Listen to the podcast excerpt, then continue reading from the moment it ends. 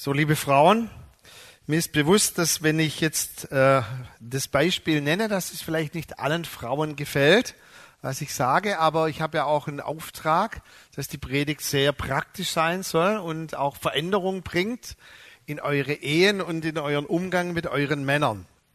So habe ich einen Artikel gefunden. Meine Frau weiß doch nichts davon, aber in der Welt am Sonntag, also nicht irgendwo, sondern in der Welt am Sonntag, das hat mir gefallen, am Sonntag, war ein Artikel und dort heißt es, Forscher belegen, also nicht die Welt am Sonntag, sondern Forscher haben eine Studie gemacht, dass wir Männer vom Shopping gestresst sind. Und zwar, jetzt hört her, wir haben anscheinend Stresswerte wie ein Kampfpilot. Das müsst ihr euch mal vorstellen, was ihr uns aussetzt. Und jetzt in der Weihnachtszeit, wenn dann an der Kasse die Warteschlangen sind, schütten wir so viel Testosteron aus, dass wir einen Mammut erlegen könnten. Stand in der Welt am Sonntag. Ihr müsst euch das mal vorstellen. Da hat's nur keinen Mammut. Wir waren im Sommer in La Rochelle in Frankreich mehrmals shoppen im Urlaub und beim dritten Mal muss ich natürlich auch in eurem Sinn auf meine Gesundheit achten. Ist doch klar, oder? Wenn da so viel Testosteron ausgeschüttet wird. Dass ich ein Alternativprogramm mir überlegt habe, während meine Familie shoppt, werde ich einen Cappuccino trinken gehen. Und als ich so aus dem Kaufhaus hinaus möchte, das sehe ich sinnigerweise in der Kinderabteilung, also heute Morgen Kindersegnung, sehe ich folgendes T-Shirt. Dream, Plan, do. Ich glaube, jeder versteht doch so viel Englisch. Also träume, denke groß, plane und dann mach. Tu. Und es hat mich irgendwie nicht mehr losgelassen, dieser Dreiklang Dream, Plan, Do. Und als ich dann in meinem Alternativprogramm war, einen Cappuccino getrunken habe, und so handelt eben der Heilige Geist mit mir. Er spricht mitten im Alltag. Er sagt, Micha, planen, das liebst du. Also wir wissen schon 2019, wo es in Urlaub hingeht und so, ich bin schon bei 2020. Und wenn wir sprechen, wir sprechen manches Mal aneinander vorbei. Ich plane gerne. Es fällt mir auch nicht schwer. Und dann sprach der Heilige Geist, Micha, du tust auch viel und bist viel beschäftigt, aber kommst du noch auch dazu, die Dinge zu tun, die du auch tun wolltest oder vielleicht auch tun solltest. Wisst ihr im Leben, es geht nicht nur darum, dass wir viele Dinge tun, sondern dass wir die richtigen Dinge tun. Und ein ganz zentraler Ausspruch auch in der Leiterschaft, auch in der Führung in einer Firma oder Führung in einer Gemeinde ist ganz einfach. Wir dürfen unser Leben nicht nur managen. Die, Man die Manager tun die Dinge richtig. Aber wir sind immer wieder herausgerufen, dass wir nicht nur die Dinge richtig tun, sondern vor allem die richtigen Dinge tun. Und wenn du jetzt sagst, na ja, das ist für Leiter, hey, jeder von uns leitet etwas. Du leitest dein Leben, deine Familie. Und es geht darum, dass du nicht nur die Dinge tust und viel tust, sondern dass du vor allem auch noch die richtigen Dinge tust. Und so sprach der Heilige Geist, kommst du doch dazu. Man könnte auch anders sagen, lebst du noch? Oder wirst du nur noch gelebt zunehmend? Wisst ihr, dieses Muster Dream, Plan, Do ist ganz bewusst ein Muster, das wir auch in dieser Reihenfolge leben sollten. Und wann immer das in Schieflage kommt, dass wir nur noch tun, tun, tun, aber nicht mehr aus einer Vision heraus handeln. Sprüche 29, Vers 18 sagt, ohne die Vision, ohne, eine, ohne ein Ziel vor Augen, da verwildert ein Volk, da verwildert eine Familie, da verwildert eine Ehe, da verwildert letztendlich auch ein Leben. Wir werden zügellos, wir werden haltlos. Wir haben keine Ausrichtung mehr in unserem Leben. Dieses Muster finden wir übrigens überall in der Bibel. Im Paradies wurde Adam und Eva hineingesetzt in eine traumhafte, in eine dreamvolle Umgebung. Das ist der Traum. Füllt diese Erde. Das ist eure Vision. Macht euch die Schöpfung untertan. Und jetzt plant, plant, wie ihr die Tiere benennt, plant, wie ihr diese Erde bevölkert. Lebt und plant. Du, komm, geht. Oder als das Volk Israel zurückkam aus der Gefangenschaft, da stellte sie Josua vor dieses riesige Land und er sagte, das gehört jetzt euch, das ist der Traum, ihr könnt das ganze Land bevölkern, macht Pläne, wie wollt ihr das einnehmen? Und jetzt geht. Oder bevor Jesus in den Himmel aufgefahren ist, heißt es, er nahm die Jünger mit auf einen Berg. Und dann hat er zuerst was ganz Essentielles gesagt, was viele von uns heute Morgen auch nochmal wirklich in ihren Geist aufnehmen sollten. Mir, Jesus, ist gegeben alle Gewalt im Himmel und auf der Erde. Nicht deinen Umständen ist gegeben alle Gewalt. Hörst du das? Nicht dem, was dich treiben will, ist gegeben alle Gewalt, sondern Jesus ist gegeben alle Gewalt im Himmel, aber vor allem auch hier auf der Erde in deinem Leben. Und dann sagte er zu ihnen, und jetzt schau, diese große Vision, diesen Traum, den ich habe, bringt diese Nachricht der Errettung allen Menschen, plant, wie er das tut, fangt in Jerusalem an, dann in Judäa, in Samarien und dann geht bis an die, das Ende dieser Erde. Und dann heißt es, und er sandte sie aus. Ich sage immer voll, das war so ein liebevoller Tritt in den Hintern. Go, geht hinaus und lebt nun diese Vision. Aber wisst ihr, durch die ganze Bibel hindurch kam dieses so einfache Muster, Dream, Plan, Do, immer wieder in eine Disbalance. Und ich habe es vor ein paar Wochen gesagt, alles was Dis ist, kommt vom Disser, vom Teufel. Disharmonie, Disbalance, diese ganzen Dis, Dis, Dis in unserem Leben kommt vom Teufel. Er ist der Disser. Er möchte immer eine Unbalance, ein Ungleichgewicht hineinbringen in unser Leben. Und immer, wenn die Balance irgendwie nicht mehr da war, hat das Volk gelitten, zum Beispiel im, im Paradies, als diese Disbalance da war und sie nur noch getrieben wurden von den Umständen beim Volk Israel. Jedes Mal kamen sie in Schieflage, dann haben sie gerufen und geschrien, dass Gott sie wieder befreit aus dieser Schieflage heraus.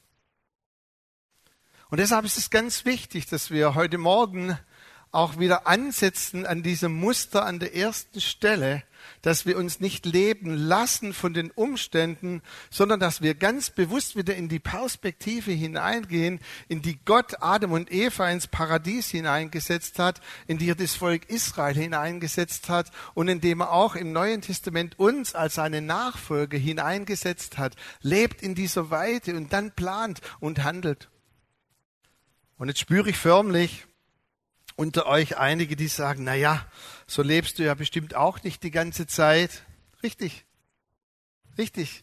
Wir leben alle auf dieser Erde und kommen immer mal wieder in eine Disbalance. Das heißt, wir alle gehen durch das Leben und dann kommen manche Stürme und kommen manche Umstände, die in unser Lebensboot hineinschwappen und wir kommen dann in Situationen, wo wir nur noch durch wollen und wo wir Wasser schöpfen und wo wir nur noch sagen, wie überlebe ich den Tag, wie überlebe ich diese Woche.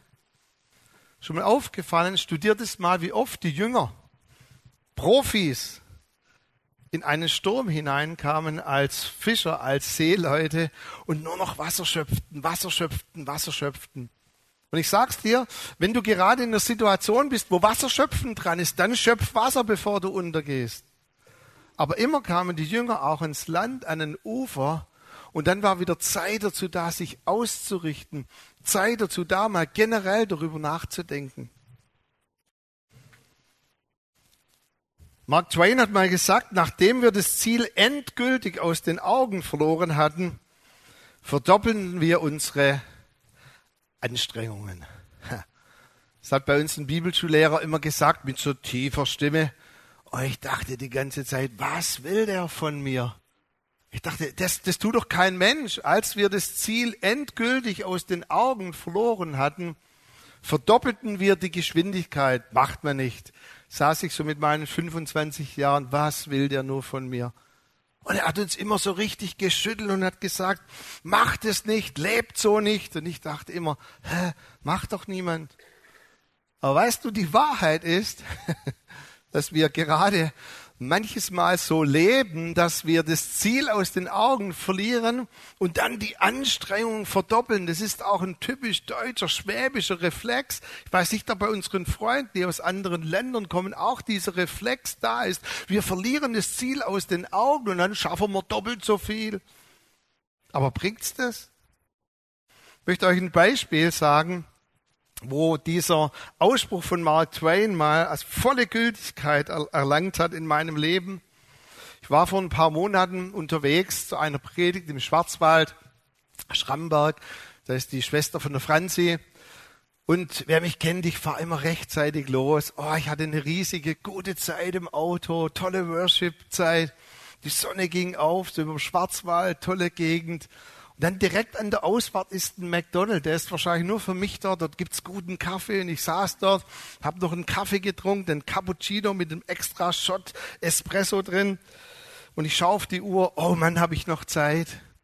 Und dann gehe ich ins Auto und sehe so, äh, denk mal noch zehn Kilometer vor mir, Schramberg, zehn Kilometer auf dem Schild. Und dann plötzlich Straßensperre, Umleitung. Und ich denk so, okay, wäre nett, hätte man mir vielleicht sagen können. Weil ich denke dann, ja, ist nicht schlimm und ich fahre dann rechts ab. Und es ist kein Witz, die Umleitung war 30 Kilometer durch die Tiefen des Schwarzwaldes. Ich bin Strecken gefahren, die habe ich vorher gar nicht für möglich gehalten. Und ich fahre durch die Tiefen des Schwarzwalds. Langsam bist du schon 9.50 Uhr. Und was steht da hinten? Als wir das Ziel aus den Augen verloren, verdoppelten wir die Geschwindigkeit. Unmerklich merke ich, ich fahre immer schneller. Und langsam kommt der Fußschweiß nicht nur auf die Stirn, sondern in die Achsel. Und ich denke, oh Mann, jetzt fange ich noch an mit Schwitzen. Wie peinlich stehe ich vor der Gemeinde mit Schwitzflecken. Und ich fahre und ich fahre und ich fahre. Und dann habe ich gedacht, naja, Navi, Männer, Navi ist was für Frauen. Ich hatte kein Navi dabei natürlich. Ich bin ein Mann. Und dann stehe ich so im Schwarzwald und denke, oh man, nebenher so das Handy, wie ich fahre ganz langsam, weil man darf ja nicht das Handy, ich versuche dann und sehe auf dem Handy nur das Symbol E-Edge. Da kriegst du keine Navigation. Hm.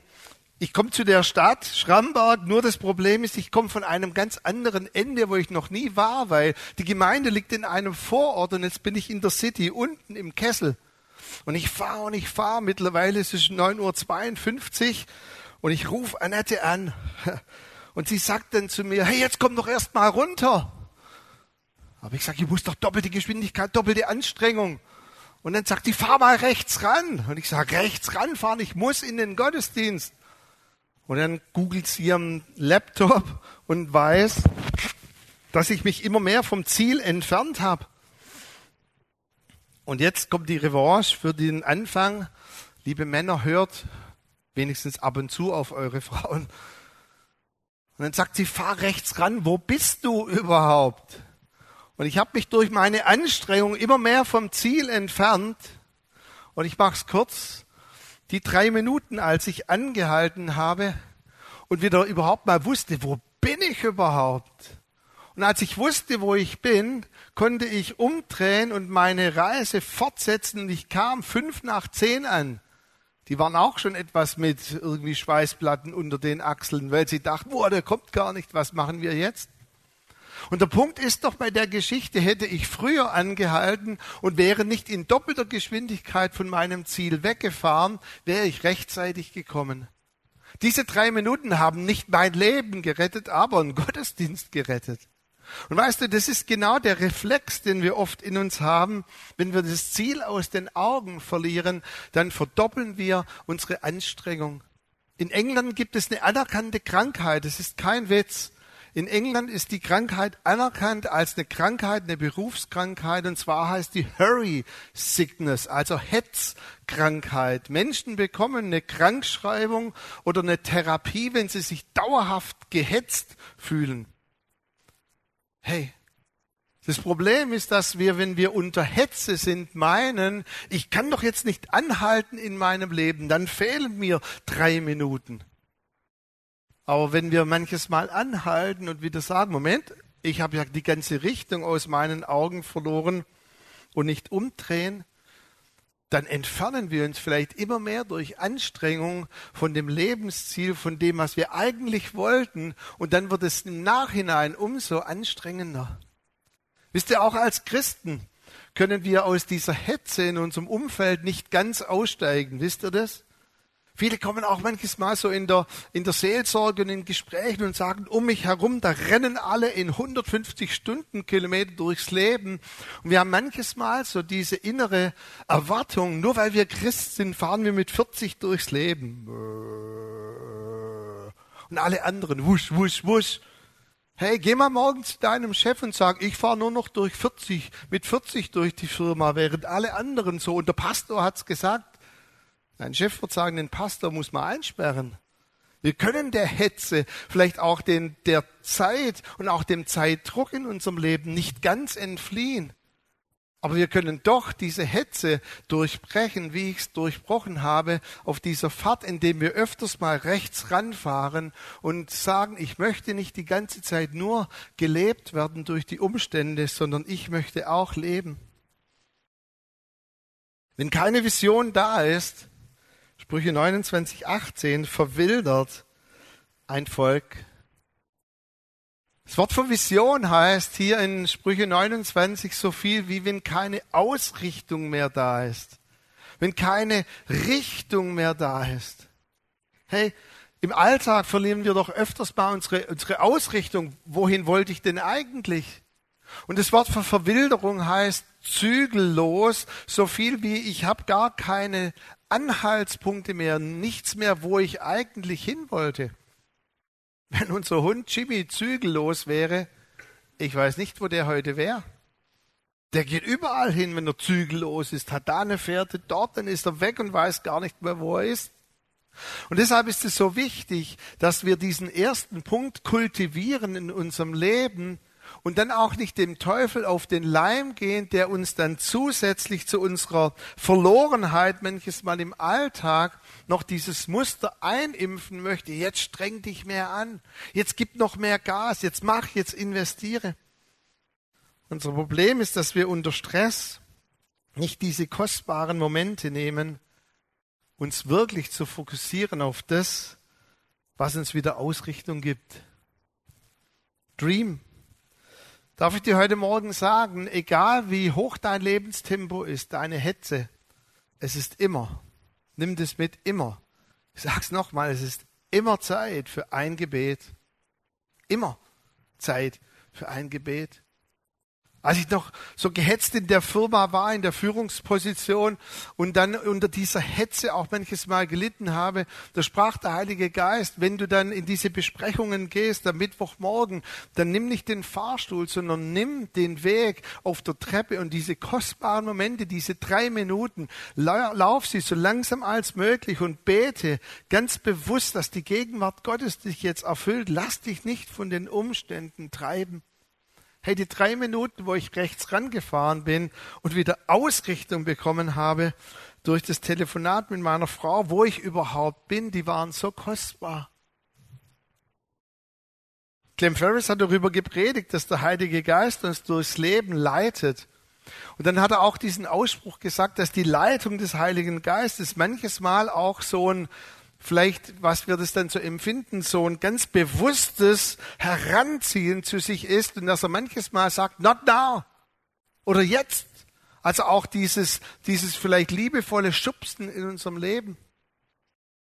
Ich hatte in dieser Woche zum Beispiel schon weit über 40 Stunden auf meinem Wochentacho und ich hatte noch nicht mal die Predigt vor, vorbereitet, noch ein Leiterfrühstück, das wir gestern hatten. Und ich bin so durchs Leben gehetzt. Meine Mama ist zusätzlich noch gestürzt. Ich musste ins Krankenhaus. Und ich bin so durchgehetzt durch das Leben. Und auf der Rückfahrt sagt der Heilige Geist aber sowas von deutlich zu mir, Micha, die 30 Minuten planst du jetzt nichts, du telefonierst mit niemandem, sondern nimm dir jetzt die 30 Minuten der Rückfahrt von deiner Mom ins Büro und sei jetzt ganz bei mir. Habe ich angefangen mit Beten, oh, sagte Ruhe jetzt, sei jetzt ganz bei mir, hör du mir mal zu jetzt. Okay, wenigstens die 30 Minuten. Es gibt eine Passage, und ganz ehrlich gesagt, es ist nicht meine Lieblingspassage in der Bibel, die Geschichte von Martha und Maria. Die habe ich früher immer gemieden. Uh, jetzt kommt es mit Martha und Maria. Und ich finde auch die Auslegungen nicht ganz richtig und zutreffend. Weil da ist so diese Maria, und ich stelle mir die immer so vor, die Maria, die hat so den ganzen Tag Worship und so Kerzen an und die hängt so den ganzen Tag zu den Füßen Jesu rum und immer so, alles ist easy. Oh, ist alles so, uh, Jesus, Füße, Jesu. Und so Leute, die mir dann so begegnen, die sind mir eher etwas spooky und ich sage, wo lebst du? Mein Leben ist anders. Und dann auch noch die Maria, die sagt ja, oh Jesus kommt, dann muss man die Wohnung nicht aufräumen, muss auch kein guter Kaffee da sein. Hey, wenn der König aller Könige kommt, ich hätte meine Wohnung aufgeräumt, ganz ehrlich, und der König aller Könige liebt einen guten Kaffee. Aber die Maria sagt, nö, macht alles die Martha, ich sitze nur zu den Füßen von Jesus. Wenn ihr so eure Ehe lebt, einer sitzt nur zu den Füßen von Jesus, der andere arbeitet, ist doch nicht in Ordnung, oder? Und das ist auch nicht der Punkt in der Geschichte. Und deshalb habe ich auch diese Geschichte nie richtig verstanden. Jesus liebt Martha und Jesus liebt Maria. Er liebt beide. Jesus liebt die Beschäftigten in unserer Mitte und Jesus liebt die Kontemplativen in unserer Mitte. Aber der Punkt war, als Jesus da war, hat Martha immer noch weiter gearbeitet. Und das ist das Problem in dieser Geschichte. Es geht nicht darum, Martha arbeite auch möglichst wenig und nein, Jesus liebt die vielbeschäftigten auch, die wirklich anpacken in unserer Gesellschaft. Jesus sieht deinen Tabitkalender. Aber was Jesus kritisiert hat, hat gesagt, Martha, jetzt wo ich da bin, hallo, ich bin jetzt hier, sagt er, jetzt ist nur eins, eins nötig. Jetzt ist nur einzig allein eines nötig. Hör mir jetzt zu. Sei jetzt ganz bei mir. Und jetzt lass dich nicht beschäftigen, so wie wir uns jetzt im Gottesdienst Freiraum nehmen. Jetzt ist alles andere egal, alles um uns herum. Wenn der Heilige Geist dich im Alltag packt, dann geht es darum, ganz bei ihm zu sein. Und das war das Problem von Martha, dass sie schon gar nicht mehr ganz bei ihm sein konnte. Und wisst ihr, im Rhythmus unseres Alltags will Gott uns immer wieder solche Momente schenken, wo wir nicht die Geschwindigkeit verdoppeln also ganz bewusst zu sagen, hey Martha, verdoppel jetzt nicht deine Geschwindigkeit, sondern Martha, hier Füße. Sei jetzt ganz bei mir. Und dann richte dich erstmal wieder aus, wo, wo bin ich denn überhaupt? Wo, wo, wo sollte ich überhaupt hin? Wo habe ich mich vielleicht verlaufen? Dream. Und weißt du, wenn wir das immer wieder in unserem Leben kultivieren, diese Momente, wo wir ganz bei Jesus sind, dann haben wir auch die Kraft, das zu tun, was es dann ganz am Ende von diesem Rhythmus, von diesem Lebensmuster heißt, dass wir dann auch tun können. Du. Als ich wieder wusste, wohin ich eigentlich fahren musste, an diesem Sonntagmorgen, da hatte ich wieder Ausrichtung, aber jetzt kommt etwas, was ihr sagt, nee, das ist doch banal, das hättest du jetzt nicht sagen müssen, Micha.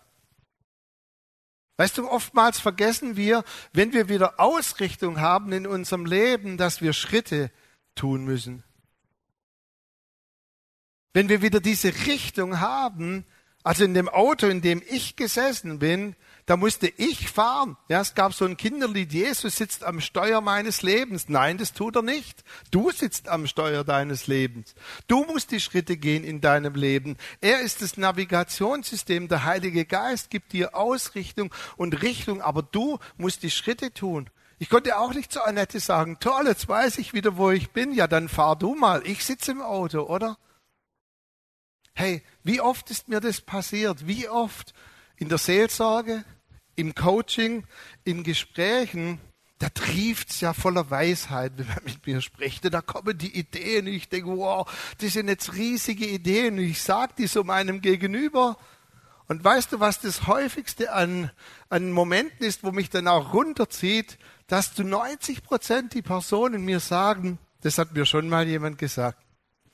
Und du denkst, boah, da bete ich eine halbe Stunde und ich streng mich an und der Geist Gottes, der fließt in Strömen durch mich. Und es war doch jetzt voller Weisheit.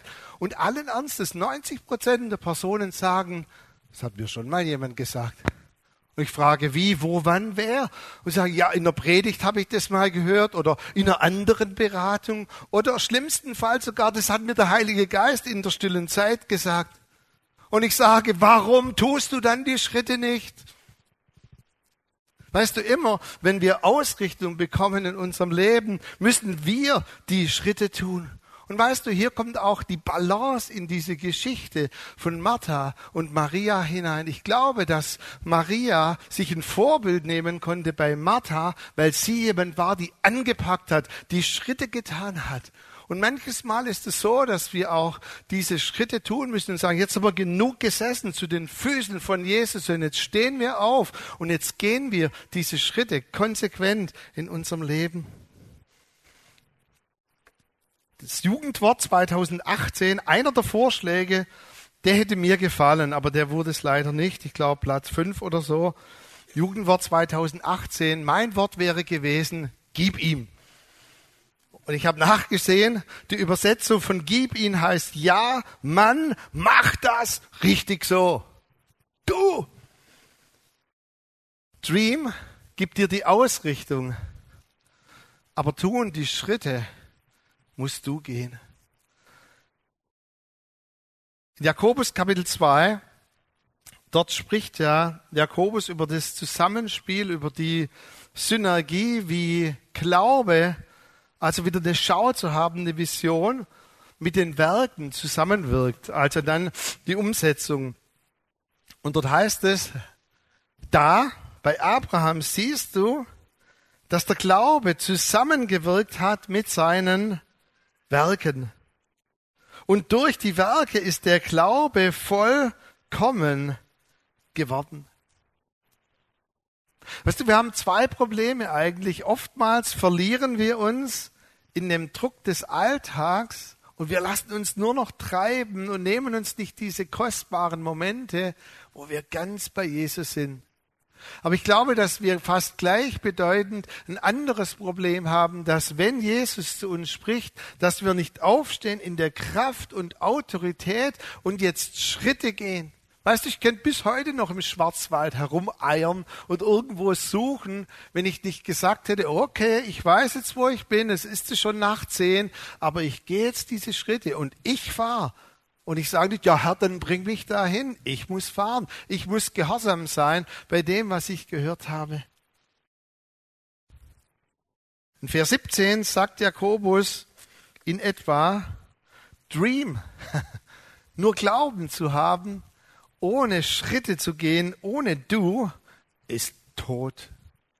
Und weißt du, viele klagen vielleicht auch uns an oder Gott an und sagen, ja, ich habe überhaupt keine Ausrichtung mehr, da tut sich gar nichts. Das glaube ich nicht.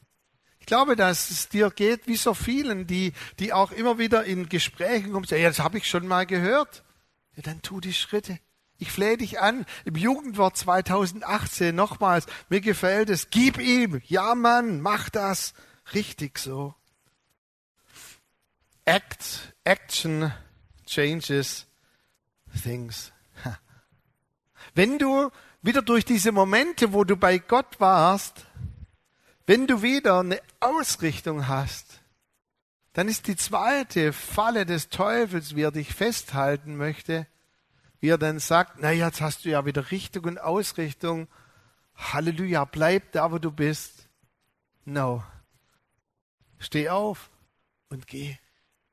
Hey, bei dieser Geschichte von Martha und Maria, es kam dieser schreckliche Moment für Maria, wo Jesus gesagt hat, Kaffee war cool, Atmosphäre war cool, deine Schwester hat cool geputzt hier, aber ich gehe wieder. Und dann saß sie und sagte, hm, ja, und jetzt?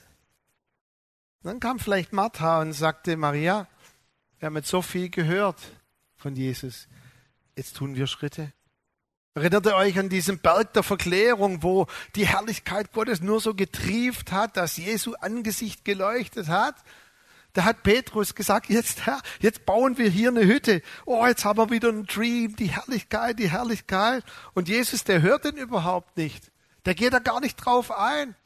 Und nochmal sagt Petrus, Jesus, lass uns eine Hütte bauen. Jesus, hallo, ich baue sogar für dich eine. Ich baue eine für Elia und noch für Mose und vielleicht für uns noch so ein kleines Zelt. Und da heißt es, und Jesus drehte sich um, erhob seine Stimme und sagt, lass uns gehen, runter vom Berg. Diese Momente, wo wir wieder Ausrichtung bekommen, von Jesus sind dazu da, dass wir in Action kommen, dass wir Schritte tun und dass wir wieder das umsetzen, was wir gehört haben. Darf ich dich heute Morgen fragen, bist du in Balance? Wirst du nur noch gelebt? Lebst du? Alles, was Disbalance ist, kommt nicht von Gott, kommt vom Disser, vom Teufel. Wenn du heute Morgen merkst, du hast vielleicht in der Vielbeschäftigung deines Alltags die Richtung aus den Augen verloren, dann schäm dich nicht. Passiert uns allen immer mal wieder. Dann verdopple nicht deine Anstrengung. Bin ich total, da kann ich dir echt Hilfe geben, wie man die Anstrengung verdoppelt. Bin ich total Spezialist drin. Aber ich möchte immer mehr diesen Ausspruch von Jesus in meinem Leben kultivieren. Michael, jetzt ist nur eins nötig. Sei jetzt ganz bei mir. Nimm diese Momente in deinem Alltag, nimm diese Momente auch am Sonntagmorgen und sei ganz bei mir, richte dich aus, lass wieder Richtung kommen in dein Leben. Warte und höre auch, bis Gott die Ausrichtung gibt. Lass mich dir das auch mitgeben, weil viele auch immer wieder sagen, ja, Gott spricht dich und da ändert sich nichts in meinem Leben. Gott spricht mehr, als du denkst, als du glaubst, als du vielleicht wahrnehmen möchtest. Aber das andere in diesem ausgewogenen Pattern, in diesem Muster für unser Leben ist, nachdem Gott uns was gesagt hat, mussten Menschen die ganze Bibel hindurch immer, immer, immer Schritte gehen. Und ich dir was, wenn du dann Schritte gehst, nachdem Gott dir wieder Ausrichtung gegeben hat, ist auch eine Vollmacht drin und es werden sich Dinge ändern. Und warum der Teufel so viel Angst davor hat, auch denn, dass wir diese Schritte gehen, ist ganz einfach deshalb, weil wenn wir wieder Ausrichtung bekommen haben von Gott, dann haben wir auch diese Kraft und diese Vollmacht, die darin liegt. Und dann kann ich dir nur noch sagen, wie im Jugendwort 2000, mach, mach hinne, geh, du